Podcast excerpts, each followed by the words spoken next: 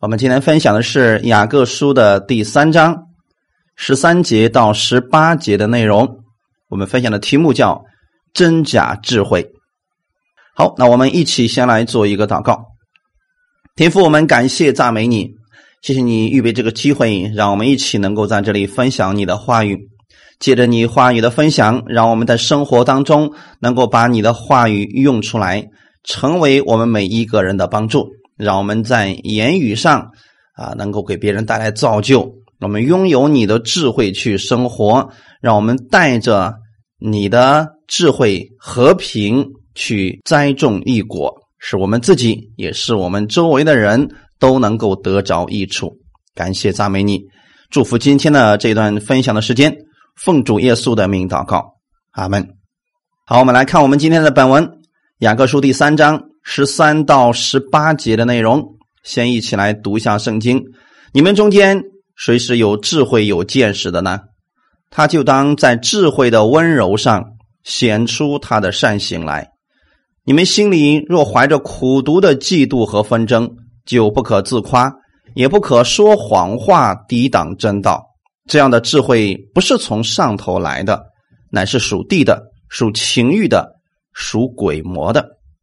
在何处有嫉妒纷争，在何处就有扰乱和各样的坏事。十七节，唯独从上头来的智慧，先是清洁，后是和平，温良柔顺，满有怜悯，多结善果，没有偏见，没有假冒，并且使人和平的，是用和平所栽种的。异国，阿门。其实我们看雅各书的第三章，我们可以看出来，雅各书第三章里边一开始的就提到一样事情，那就是许多人争着去做师傅。这些人做师傅原因很简单，他们觉得自己懂得很多了，觉得自己已经拥有神的智慧了，所以要去抢着去教导别人。抢着要显出他自己的能耐，结果呢，他们出现了问题，在话语上却用来去定罪别人啊！这是雅各看到了这些问题之后，针对他们就说了以下的话语。所以十三节到十八节是连续上文的题目，继续在讲。这几节就说出了当时信徒争做师傅的原因，到底是什么原因呢？他们自以为有智慧了。今天有很多人争着去上讲台，争着去呃发各样的呃录音啦、视频了。啊，我不是说这个不好，这个是好的，但是有很多人讲的东西是漏洞百出，甚至于说辱骂别人。那么这样的根本就不是。真正的从神而来的智慧，所以当时雅各处的那个环境当中，就是很多人自以为自己已经有智慧了，而且是凭着己意去论断弟兄，在言语上非常的不谨慎。所以雅各借着这样的话语，是要教训他们在言语上不要有过失，也再一次告诉我们要。分辨真假智慧，来纠正信徒的信仰上的错误。如果有人自以为已经有智慧了，那么他就应该先醒察自己的智慧，到底是不是符合神旨意的，是不是从神而来的智慧？否则呢？你就不要以智慧者自居。真正的智慧是从神而来的，而真正的智慧，它绝对不可能产生苦毒、纷争、嫉妒，也不会自夸。在圣经当中，有一个人，他充满了智慧，那就是耶稣。耶稣是一个充满智慧的人。那我们再看一看耶稣的言行当中，什么时候说我怎么样怎么样怎么样？我已经拥有了最全备的福音和启示了。虽然他确实就是福音的起头，但耶稣也没有天天这样来夸自己。那么有一些人呢，他实际上懂得恩典并不多，他就说我已经得到了全备的启示了啊，我是从神直接而来的，神今天给我讲了什么，神给我讲了什么什么。他们用的很少是圣经上讲了什么，多数用的是圣灵告诉我什么，神告诉我什么。而这样呢，我们一定要有分辨力啊。耶稣的言行其实正说明了他是一个有智慧的人，他接出去的是异果，使人和平的。所以你看，耶稣充满了神的智慧，所以他是和平、温良、柔顺、满有怜悯，没有偏见，也不是假冒伪善的人。他所到之处总是给别人带来安慰，带来和平，带来释放和自由。所以雅各这段经文的意思是：如果有人自以为已经有智慧了，那么他就该在善行上证明他的智慧是属于神的智慧，这样的才算是真智慧。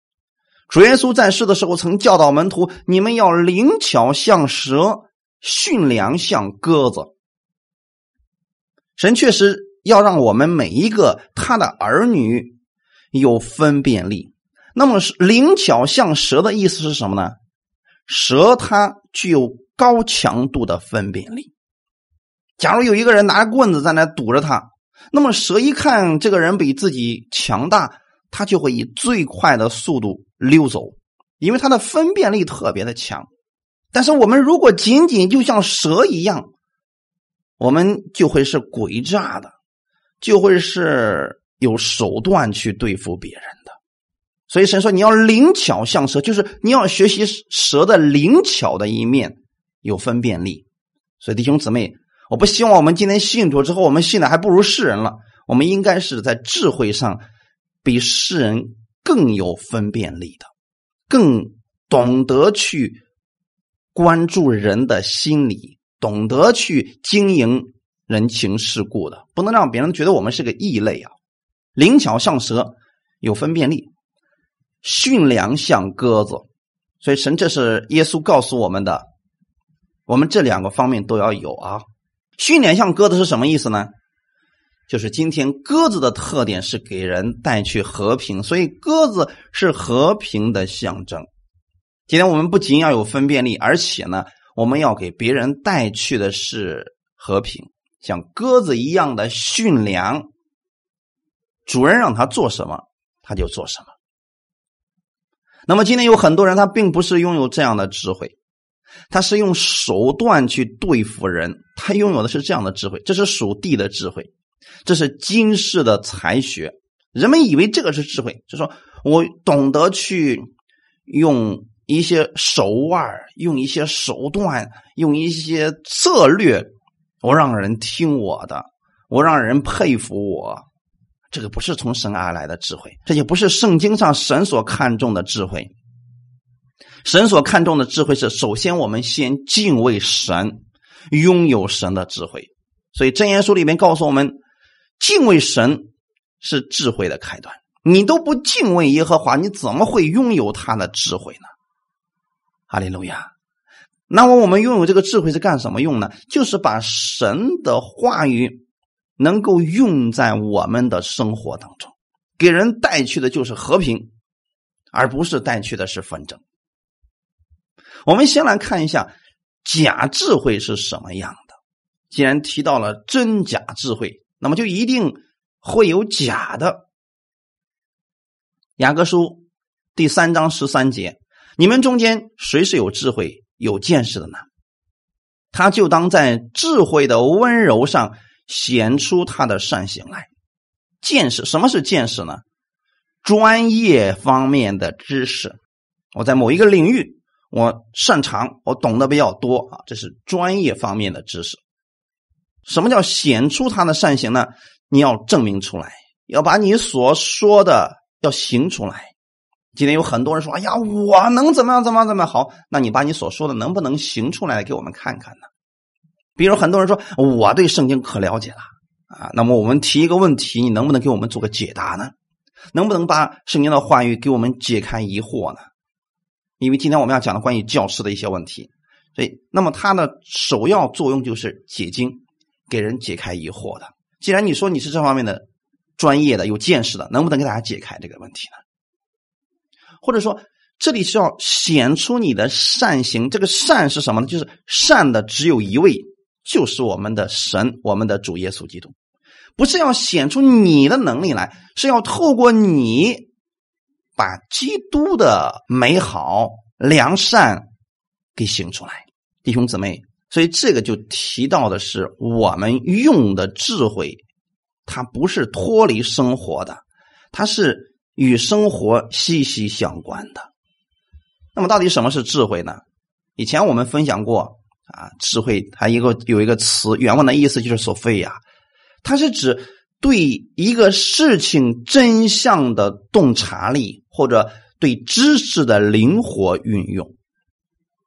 那我们了解一个事情的真相，我们需要有洞察力，才能把它给看明白、看清楚。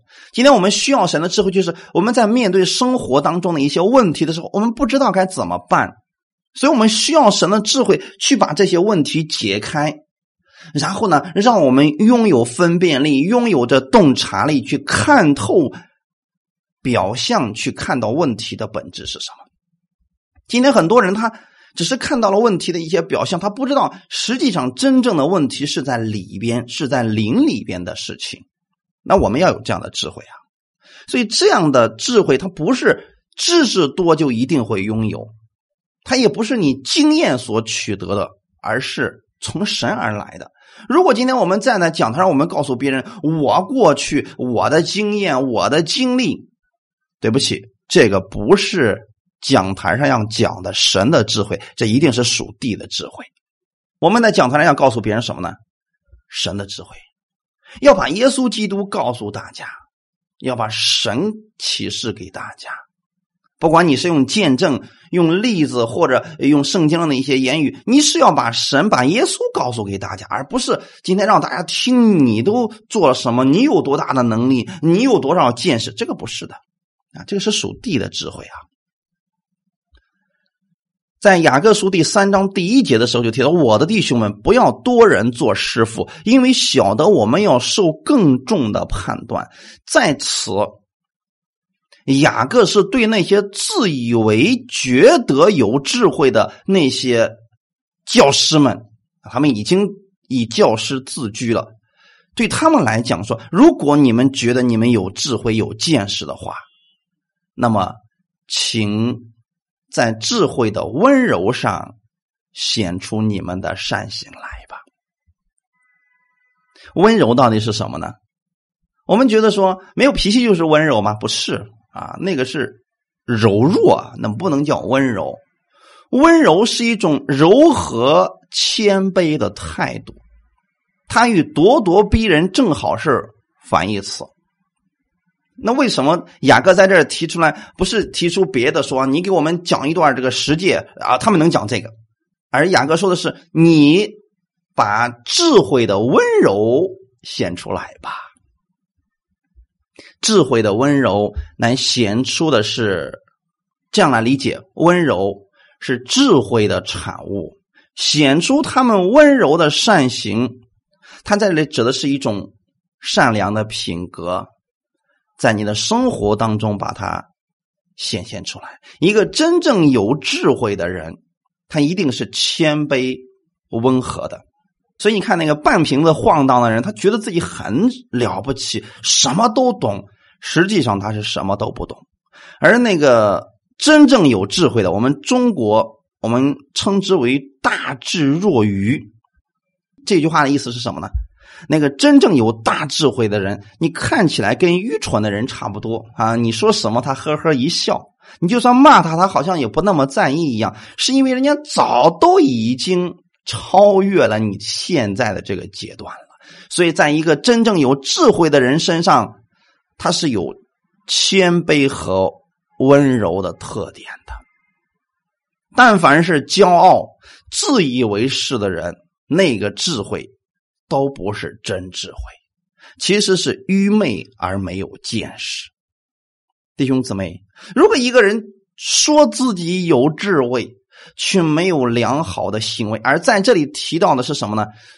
第九节的内容，我们用舌头颂赞那为主为父的，又用舌头咒诅那照着神形象被造的人。所以雅各针对这群人说：“你们不是自以为有智慧吗？那么就把你们智慧的温柔给体现出来吧。你们为什么说自己有智慧，却常常用你们的舌头去咒诅人呢？这很明显，这是跟你所说的有智慧是反面的，是不符合的，是个口是心非的，所以不能算是一个有智慧、有见识的人。”弟兄姊妹，如果一个人说自己懂得神的恩典很多了，却常常定罪人、攻击人、辱骂人、咒诅人，那么他的智慧一定是假的，属地的智慧。一个真正有智慧的人，他懂得温柔和谦卑，因为他知道他的智慧不是自自己的，是从神而来的。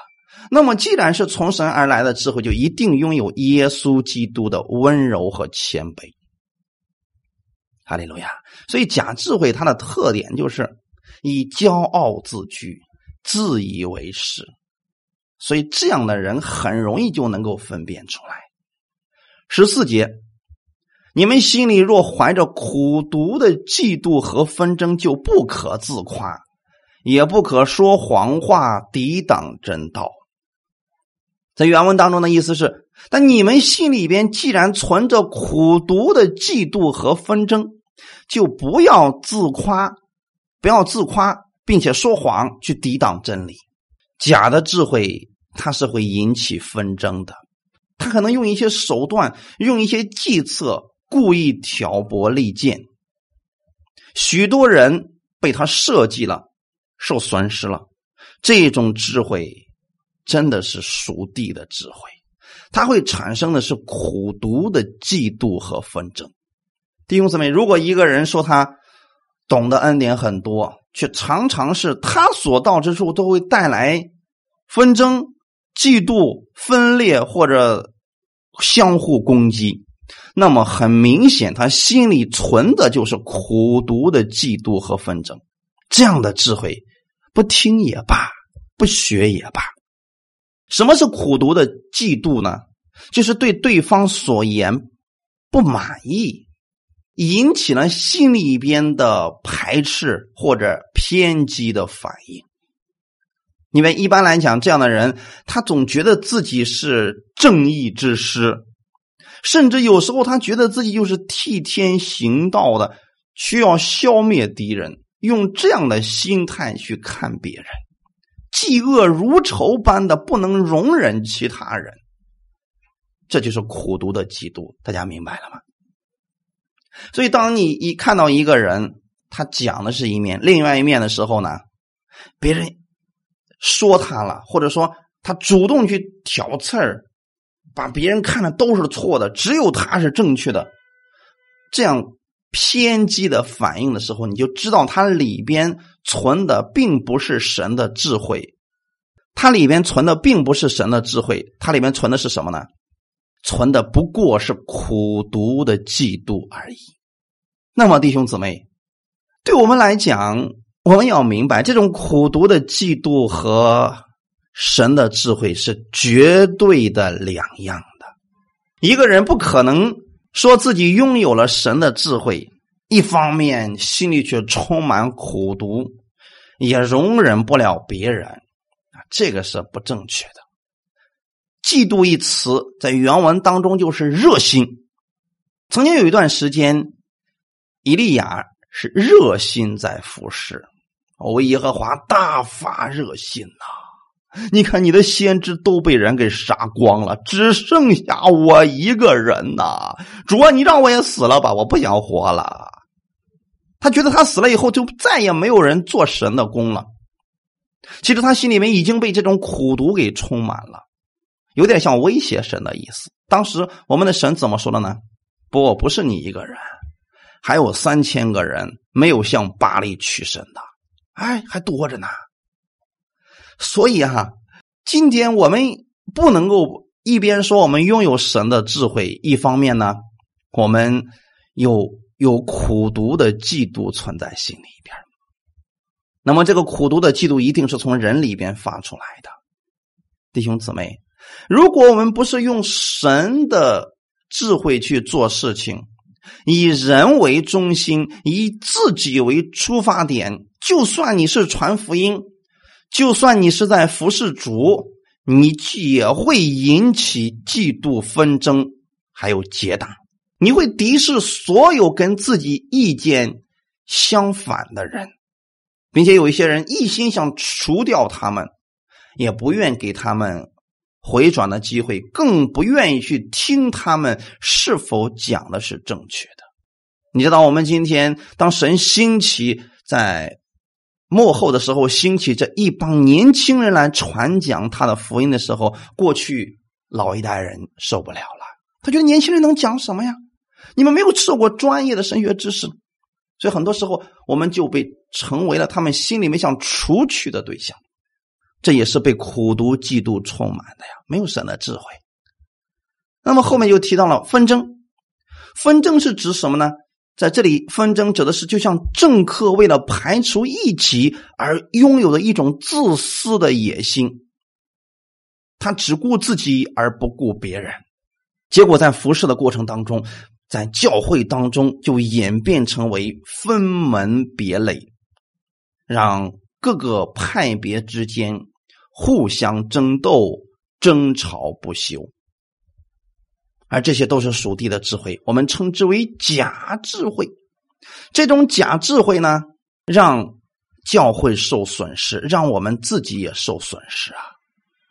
而刚才我们所提到的纷争，是就是分门别类，使我们所有的教派里边，可能争论最多的就是这个事情。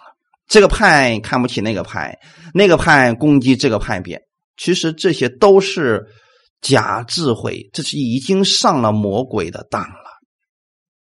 神学家们惯用的作风就是深信自己的见解是完全正确的，同时又藐视别人不同的见解，怀着一种苦毒的嫉妒。想尽办法要把跟自己不一样的对方打倒，啊，只顾表扬自己，让自己的观点被人接纳，所以他就会不择手段的去打击跟他观点不一样的人。所以你会经常听到有一些人，他就发出狂言，说我的讲道是最纯正的，其他的都是异端。我的讲道已经超越了谁谁谁，请听好了，只要有这样自夸的成分在内的，我建议大家谨慎去听这样的讲道，因为你听了什么样的信息，你就会活出那样的生命来。所以在此呢，雅各是告诉这一群人说：“哎呀，如果你们真的觉得你们有智慧的话。”你们心里却怀着苦毒的嫉妒和纷争，就别自夸了，不要自夸，因为自夸有个特点，就是贬低别人而抬高自己，这就是自夸。处处自以为是，所见高人一等。这些人通常是以师尊来自居，就说我是老大。所以他总是在教导别人，总是在改正别人，完全不会听取别人的建议和意见。传道人和牧者最容易犯的错误就是这个自高自大。许多人讲道一辈子了，他们习惯了去教导，在潜意识当中，他就觉得别人应该不能反对我。你们就应该仔细的听，全都打阿门，这样才是正确的。一旦你敢反对他，说牧师你这块我我不认同，那马上开始攻击你，这样的其实都是自夸的。所以我们要知道，我们的神他是活着的神，在圣经当中，我们的主经常对以色列百姓说：“我是你们祖宗亚伯拉罕的神，以撒的神，雅各的神。”为什么神总是要这样来讲话呢？因为当提到亚伯拉罕、以撒和雅各，这是横跨了三代人，是要告诉以色列百姓：我是一个活的神，我既能做亚伯拉罕的神，也能做以撒的神，我也能做雅各的神。今天就可以做你的神。我不是一个古板老套的神，我是一个领先世界的神。不要把我想的一个白胡子老头一样，什么都不懂，需要你来教导神该怎么做事情，不是这样的。当一个人自夸的时候，他就会看不起别人，可能最后也会去怀疑神。那么今天我们要相信一个事情：传道人或者牧者来讲，我们都需要不断的学习。随着世代的发展。神的工作方式也会不断的在更新和改变当中。我们就拿今天的网络分享来说，可能有很多的牧者根本瞧不起这个在网络上分享讲道，说那只有在教堂里边讲道，那才是正规的敬拜。那什么网络，那都是骗人的啊，不值得一提。甚至有很多人轻看这个在网络上的聚会，弟兄姊妹。网络也是神的作为啊。那么，既然神给开了这样的路的时候，我们就需要去更新我们自己，而不是固步自封。这样的话，迟早有一天就会被丢在旷野当中啊！不是神要把他们丢那，是他们自己不愿意相信，不愿意改变。那么，真正的基业、丰盛的祝福。他是得不着了，所以不管是今天你是讲道的人，或者听到的人，我们不要说这篇讲道我已经听过了，你是听过了，可是明年再听的时候，时间、地点和你所处的环境问题都改变了，神会给你有新的带领。你不要以为自己所知的已经满足了，这不是神的智慧。你要拥有从上头而来的智慧，就是常常心怀谦卑，去领受神的话语。就算这篇道你说我听过了，也许再过三年你再去听的时候，圣灵给你的引导又是新的开始。所以永远不要自夸，也不要固步自封，不要觉得说我都讲到一辈子了。这怎么可能会有错呢？呵 呵时代改变了，有很多东西我们是要被更新的，所以不要为自己过去。你说我过去牧会时候怎么样怎么样怎么样？啊，那个是你过去的经历，不代表神还用那种方式来对今天的信徒去做事情了。所以我们不要因为我们自己过去我们一直都这么做都可以，而忽略了神。他是活着的神，不要因为去证实你自己所谓的合理的那个依据，就牺牲了真理。今天有很多人为了打击排斥网络，用了很多的谎谎言来说明这个事情。比如很多呢，那个牧者、传道人，他们接受不了这个。目前为止，比如说这个，呃，加的鼓。贝斯，还有这些重金属的音乐，他会说那东西都是魔鬼的东西啊！啊，弟兄姊妹，那是魔鬼的吗？那个器材本身没有错，关键是谁在使用，对不对，弟兄姊妹？哎，不是说那个东西就是魔鬼的，关键是你用它来做什么。所以很多牧者他因为自己他说我受不了那个玩意儿，我一听那个东西，我心里面就难受，我心里面就砰砰的跳，所以那个就是魔鬼的东西，那就是魔鬼的。好，他实际上是在用一种谎言在编织着自己的理论。话说回来，如果人家是用那个来敬拜神的，他就是在抵挡真道了。所以，很多的人为了达到这样的目的，不择手段，甚至用做假见证、说谎话来显明自己是有理的。结果呢，连真理都不要了。假智慧必然是夸耀自己，高举人，而不是高举耶稣基督的。这个大家能分辨出来吗？假智慧，它是为了体现自己，而不是为了体现神；他是为了高举自己，而不是高举耶稣基督。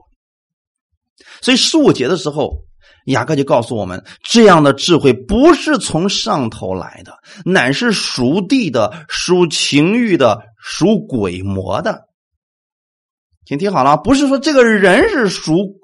属地的、属情欲的、属鬼魔的，他指的是这样的智慧，明白了吗？就算今天你已经是一个得救的人、信耶稣的人，你也可能会去使用这属地的智慧，但不能因为你使用了属地的智慧，我们就说你是不得救的，这是错误的。今天有很多人把这一块的真理没有搞明白，因为你说了属世的话，所以你就不是得救的人。甚至有一些人说，因为你还在听属世的音乐，所以你是不得救的。你看，他总是把一些事情，然后去最后演变成去攻击人，这是完全错误的。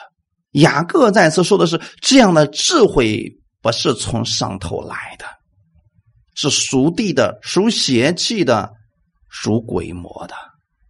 他指的是刚才我们所提到那一些偏激的心态。和激烈的言论，这些不是从上头来的。比如说咒诅人、攻击人，给教会、给人带来分裂纷争，这些都不是从上头来的，不是从神而来的真智慧。什么是属地的呢？他这里属地的指的是属世界的，就是以属世的标准。和因素来衡量事物。我们今天有很多的信徒，我们也是没有区分出这一点，就是他今天已经信耶稣了，仍然用俗世的方式，用俗世的标准来衡量他的现在，那么这样就肯定会得不着从上头而来的智慧。你比如说，今天我们一看呀，这个地方疼。那我们立刻就会想到说：“哎呀，我们搞不好这是个瘤子呀，可能也是个癌症啊。”我们就会用属世的这个标准和因素来衡量这个事情。其实今天不管是什么，你一定要用属天的智慧来衡量它，明白了吗，弟兄姊妹？就是透过神的角度去看所有的事情，这是属天的智慧。属天的智慧就是让你把神的话语用在你现在的环境当中，透过神的话语来看你现在所处的环境，你就不会灰心了。世人在看到这个环境是一个样子，而你看到的应该是另外一个样子。就像我们过去讲的那样，耶稣在十字架上，他说：“finished，完成了。”对不对？成了，我们族内的翻译是成了，可是让一个不信的人翻译，他就说完了。一个是成了，一个是完了。为什么呢？他们用的是属世的标准，说耶稣死了，临死之前他说完了，那就是完了呀。在世人看来就是完了呀。可是如果你透过属神的角度去看耶稣的时候，耶稣说成了，他用他的死，用他的流血牺牲，恰恰。成就了神的旨意，所以你不要用俗世的标准去衡量你所眼睛看到的事情。也许你说这个不符合我现在的逻辑标准，不重要，重要的是你要回归到圣经当中，透过神的话语去判断这些事情，就算他可能超出了你现在的理性。但你记得，你拥有的不是属地的智慧，是属天的智慧。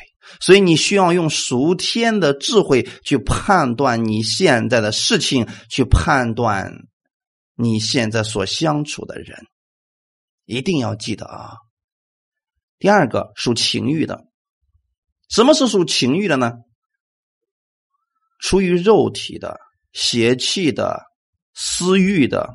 完全根据头脑和心思来判定事物，丝毫没有圣灵的感动和引导，这些都是属情欲的，就是完全是我觉得，哎呀，这个根据我的经验，根据我过去的这个呃经历，哎，这这这这不可能是真的，他会有很多的套路出现，因为世人都这么干，所以他就会这样去判断出来，就是凭着是过去的情感意志。肉体的一些经历、一些私欲、属血气的知识来判断这些东西，这是属地的智慧啊！所以不要说属地的没有智慧，世人只能用这种方式来判断，而属天的智慧是带着圣灵的引导。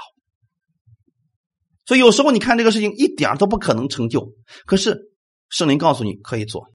你只需要顺从圣灵的感动去做就可以了。可能在属世人看来，这完全不可能，这是这这绝对要死的事情。圣灵告诉你的，引导你的，又符合圣经的，可以去做。我们现在不是说具体的什么事情，是告诉大家这些属地的智慧和属天的智慧是完全不一样的。那么在此，为了大家明白，我给大家举一个圣经当中的例子：什么叫做属情欲的？在圣经当中有一个人叫以撒，我们知道以撒在那个地方干旱之地、饥荒之年，别人都不种地了，因为种不下庄稼，根本没有土产出来的。当时神对以撒说：“不要离开这个地方，不要下埃及去，你在这个地方，我会赐福给你。”以撒怎么做的呢？他就凭着信心在那地撒种。那一年，他得了百倍的收成。我用这个例子来告诉大家是什么呢？就是从属世的智慧你一算，属情欲的智慧一算不对。出于我肉体的想法是，过去我种了，去年我种了，什么都没有收着啊。今年如果我再种，还是不可能收着，只能比去年更糟糕。这就是完全根据。人的头脑和心思来判定事物，就是没有圣灵的引导和感动啊。可是以撒不一样，神既然告诉他说：“你不要离开这个地方，你就在这里，我会赐福给你。”他违背常理的，我们人以为的常理的，违背人的头脑和心思来判断事物。说好，那我要种下去，不是少种，要多种。那一年有百倍的收成，看到了这个结果，而这些都是属天的智慧呀。弟兄姊妹理解了吗？这两种智慧是有天壤之别的。一种智慧可能让你不相信任何人，觉得每一个人都是混蛋，每一个人都是不可靠的，每个人都是不值得信的。而另外呢，透过圣灵来判断这个人的时候，就你看到这个人现在很糟糕，但是圣灵告诉你他已经被我改变了，能不能相信他呢？一定要有圣灵在里面引导你啊。你还记得亚拿尼亚那时候见扫罗的时候吗？按照亚拿尼亚自己的意思，就是哎呀，这这这个人可可让人害怕了。这家伙过去做的事专门整治基督徒的，你怎么可以这个样子呢？可能我们自己的想法是这个样子，可是神怎么说呢？我已经改变他了，他是我的使徒，他要在外邦人面前给我做见证的。那么现在你到底能该相信哪一个呢？一个是出于肉体的判断。我这个人不能靠近，弄不好我就死在他手里边了。而另外一个是什么呢？好，我相信圣灵的感动，这个人已经被神改变了。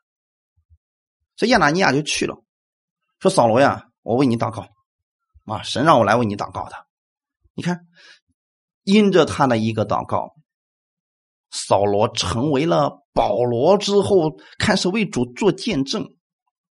我们看到了没有，弟兄姊妹？神早已经改变了他的心了。”不是你亚拿尼亚去改变他的，只是透过这件事情，让我们看到了一个是属肉体的，我不愿意靠近他，这个人太混蛋了，太可怕了；而另外一个呢，顺从里边的感动，我相信他。虽然现在看起来环境不是那么好，但我相信神已经改变这个环境了，已经改变这个人了。他不再根据自己的理性头脑和心思来判定事物了，而是根据圣灵的感动。透过圣经，圣灵会引导他认识属天的智慧。阿门。第三个是属鬼魔的。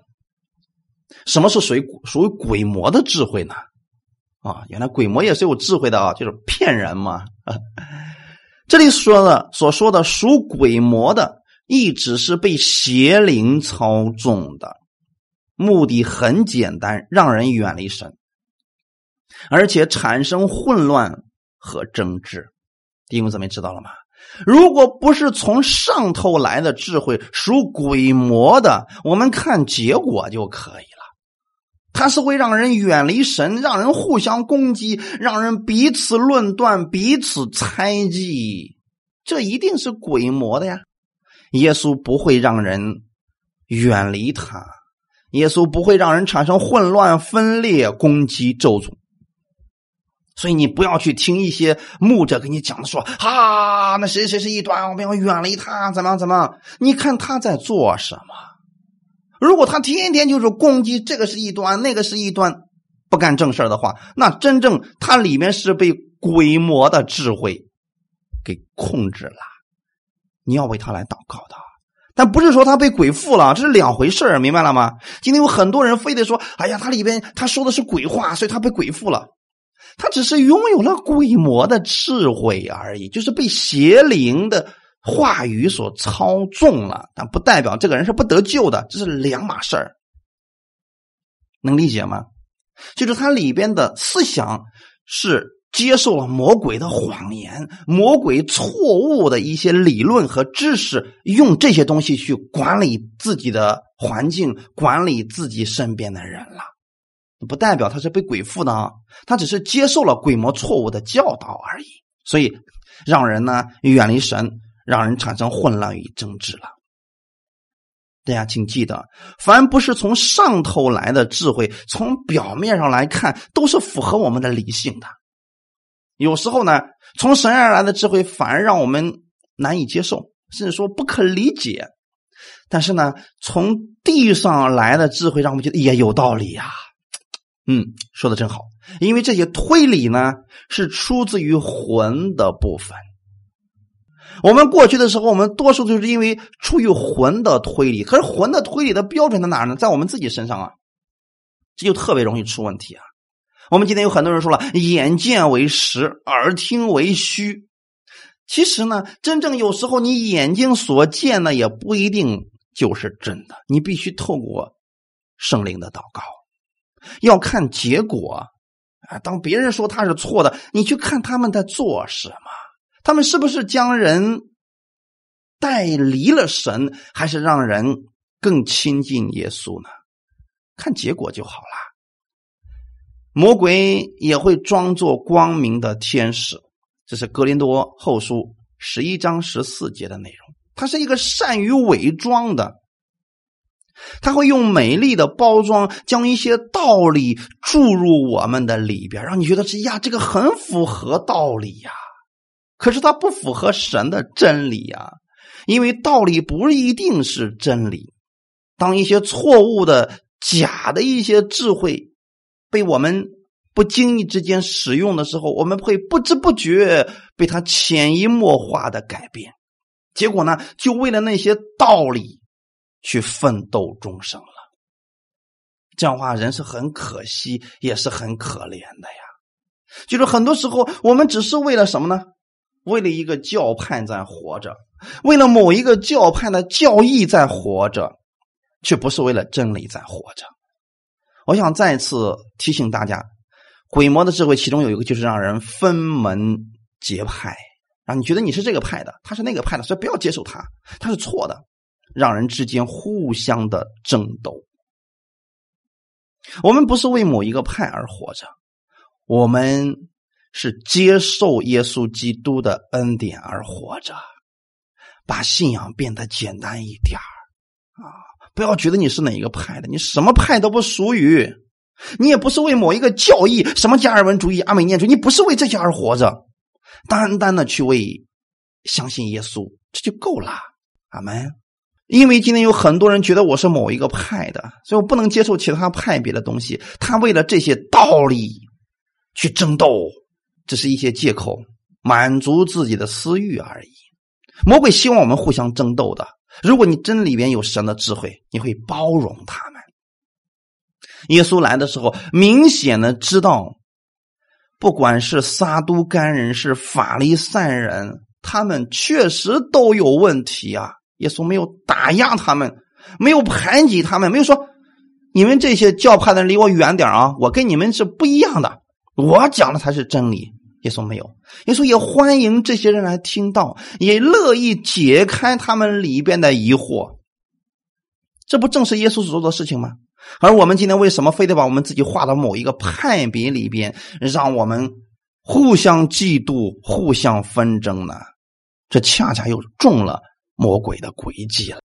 十六节说：“在何处有嫉妒纷争，就在何处有扰乱和各样的坏事。”嫉妒纷争是哪里来的呢？其实是从人里边的私欲里边出来的呀。如果人里面不是为了自己，都是为了耶稣的话，他就没有这些嫉妒纷争了。耶稣从来没有说：“为我去整死你的对手吧。”耶稣说：“你们要去把我的真理教导他们。如果我们是嫉妒纷争的话，你就想办法要整掉对方。”打压对方，这就会产生各种的扰乱和各样的坏事。所以雅各再次说明的是，这些所谓的智慧不是从上头来的，嫉妒和纷争是假智慧的目的。一定记得啊，真正的智慧让人合一，让人和平；假的智慧会让人分裂，让人嫉妒纷争。大家明白了吗？一些俗世的一些智慧，一旦被带入到教会当中，那就非常的麻烦了。就是有一些人，他用俗世的智慧来管理教会，把一些长得帅的、有地位的，但是对属灵的事情不不一点都不了解的人，把他们弄作教师、传道人，让他们去建立教会。其实这样的人一旦站在管理层的时候，他不是在建造教会，他是在破坏教会。还有一些人运用一些政治手腕排除异己，那么这样的难免就会给魔鬼留下地步，使教会陷入扰乱、结党、纷争，甚至分裂。十七节怎么说呢？唯独从上头来的智慧，先是清洁，后是和平、温良、柔顺，满有怜悯，多结善果，没有偏见，没有假冒。这是从上头来的智慧，是属天的，是属灵的，属神的智慧。它与属地的、属情欲的、属鬼魔的智慧正好是相对的。你看到，先是清洁，什么是清洁呢？它这里边指的是内心的纯洁。弟兄姊妹，一遇到“纯洁”这个词儿，可能大家都觉得说：“哎，哪还有纯洁的心的人呢？”现在一个人心比一个人心复杂呀，哪有什么纯洁的人呢？今天我们说了一个男人和一个女人之间不可能有什么纯洁的关系，都是假的。我们就会用过去属世的标准去判断现在的人，是因为现在这个世风日下，许多好词儿都被污染了，所以人与人之间的信任也因此而破坏了，因为他不懂得从神而来的智慧，而纯洁的心一定是从神而来的，这是第一个清洁。和平，和平指的是什么呢？内心的平静安详，与世无争，没有扰乱的意图。这种智慧会让人际关系是和睦的。它总是促进人与神、人与人之间的关系越来越和睦。反之，假智慧总是在人与神、人与人之间制造矛盾、制造纷争。下一个是温良，温良是指内心的温柔谦卑，对人有耐心，尊重别人的感受。柔顺是指什么呢？心里边乐于顺从真理，不固执己见，能够接受别人合理的观点，就是彼此学习嘛，彼此接纳，彼此鼓励嘛。这是柔顺的意思啊，他是一个善于沟通。不会固执己见，不听别人建议的啊！这是在恩典之下的熟天的智慧是这个样子。而且后面说了，满有怜悯，多结善果。满有怜悯，这个怜悯一定不是我们自己的事，他拥有了神的怜悯，以慈悲为怀，拥有了同情心，并且有行动在其中，多结善果嘛。他指的是乐于去帮助有需要的人，就是指奉献方面。他看到别人有帮有这个困难了，有缺乏了，他会去主动帮助别人，主动去关心别人，就结出了这仁义的果子来。这原文当中，怜悯和善果是连在一起的，你可以理解为满有怜悯和善。可见呢，当一个人里边拥有了神的智慧的时候啊，他就拥有了怜悯，就会行为上发生改变，真的是为别人着想，为了别人得益处，也会让他自己得益处。没有偏见，没有假冒，没有偏见指的就是公平无私，以真理为标准。他不会因为某一件人、某一个人做了某一件事就改变了对这个人的看法。人人都会犯错，但是我们不能因为一个人犯了一次错，我们就否定这个人，这就是偏见。没有假冒的意思，就是不虚伪、不作假、不颠倒是非，他是忠于神的真理的。十八节，并且使人和平的，是用和平所栽种的异果。原文当中，他直接说的是，并且异果也是那制造和平的人。栽种又结出来的，我们看到一个人结出了义的果子，啊，温柔、喜乐、良善、和平。而这个人他为什么会结出这个义果呢？因为他本身就是在和平当中被栽种，又在和平当中结出来的果子。那么结出来的果子一定是什么呢？制造和平，制造和睦。我们都是这样的机器啊！什么机器呢？制造和平的机器。制造和睦的机器，哈利路亚！哈，这个意思是什么？在我们里边，如果拥有了属天的智慧，那么你就是一个制造和平的人啊，制造和睦的人。那你里边没有诡诈、嫉妒、纷争这些东西啊。栽种的意思就是撒种，然后结出了果实。你首先得把种子撒在你里边，你才能结出这个果实来吧。那么撒下和平的种子，就结出公益的果子，这不很简单吗？你里边充满了神的智慧，自然会结出这和平和睦的果子来。哈利路亚！那些心里边怀着嫉妒纷争的人，他虽然自夸又说谎，但他们结的果子不是神喜悦的，只会带来扰乱和各样坏事。最后的时候，我们再给大家简单做一个总结：属地的智慧带来的是纷争和扰乱。属天的智慧带来的是和平和公义，这些都是从神而来的啊。所以，属天的智慧是以和平为手段，和睦为目标。他在教会当中不会与人去争论，只会让人以和睦为主。一个爱好和平又愿意使人和睦的人，因为他里边。种着和平的种子，而这个是从神那里来的，哈利路亚！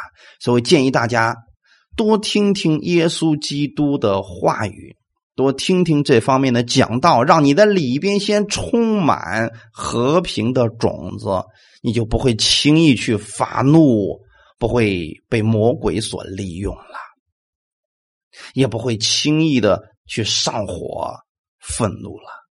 因为我们的怒气并不能成就神的意。雅各书第一章十九到二十节就告诉我们：“我亲爱的弟兄们，这是你们所知道的，但你们个人要快快的听，慢慢的说，慢慢的动怒，因为人的怒气并不成就神的意。义的果子是因为你心里已经有了和平的种子，当你撒下和平的种子的时候。”就会收下和平的果子。你跟神的关系是和平的，你跟人的关系就是和谐的，并且会结出丰硕的果子来。感谢主，今天我们就分享到这里，一起来祷告。天父，我们感谢赞美你，谢谢你把雅各书赐给我们，让我们透过雅各书的分享，我们拥有着属天的智慧。我们不愿意。拥有属地的智慧，不愿意拥有假智慧，因为假智慧显出的是自己，会争着去做师傅。我们今天能被神使用，不是我们懂得多了，不是我们有什么可夸的，是因为神愿意使用我们，因为神举起了我们。我们本身没有什么可夸的，我们唯一可夸的是神，你今天举起了我，让我为你去分解你的话语，给别人带来和平，给别人带来和睦。主，请你把这属天的智慧赐给我，让我拥有你属天的智慧，给别人带去的是和平、温良、柔顺，满有怜悯，多结善果。让我不带着偏见去看人，去看事情，让我里面充满的是你的信实、温柔、良善。感谢赞美主，谢谢你今天把这样的话语。赐给我，让我拥有了你的智慧去生活。主，你不但让我明白你的话语，并且让我把你的话语记在心里边，也成为我生活当中的帮助，让我满有你的怜悯，去多结善果。哈利路亚！感谢赞美主，感谢天父这样丰盛的供应，一切荣耀都归给你。奉主耶稣的名祷告，阿门。